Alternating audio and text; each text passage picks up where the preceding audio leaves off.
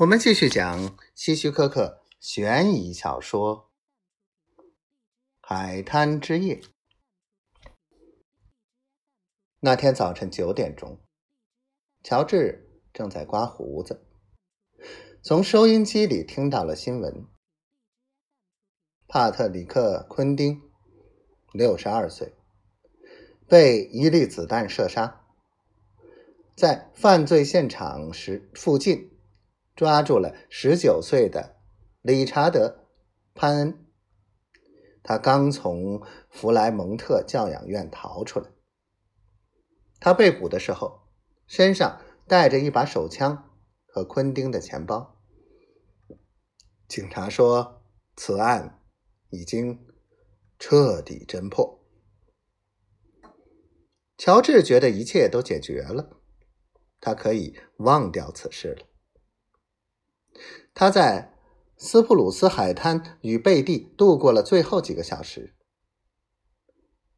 贝蒂同意，一旦他在波士顿安顿下来，他就到他那里去，然后他们就结婚。乔治很注意有关这个凶杀案的报道，但是波士顿报纸对此报道很少。弹道专家证明，那粒子弹是从潘恩的手枪射出的。钱包上带血的指纹也是他的。大约过了一个星期，事情又有了进一步的发展。潘恩在监狱中自缢身亡，这桩案子就算了结了。乔治也很忙。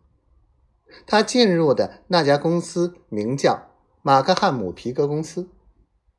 乔治工作很努力，运气也不错，再加上贝蒂的帮助，一路升迁的很快。不到十年，他已经成为公司的副总经理。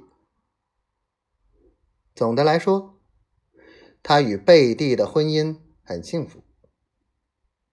他唯一的抱怨。就是有时候，乔治太专注于工作而忽视了他。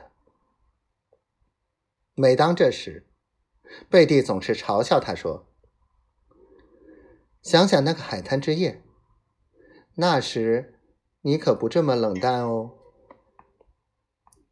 奇怪的是，每当贝蒂说这话时，乔治就会特别害怕失去他，特别想要他。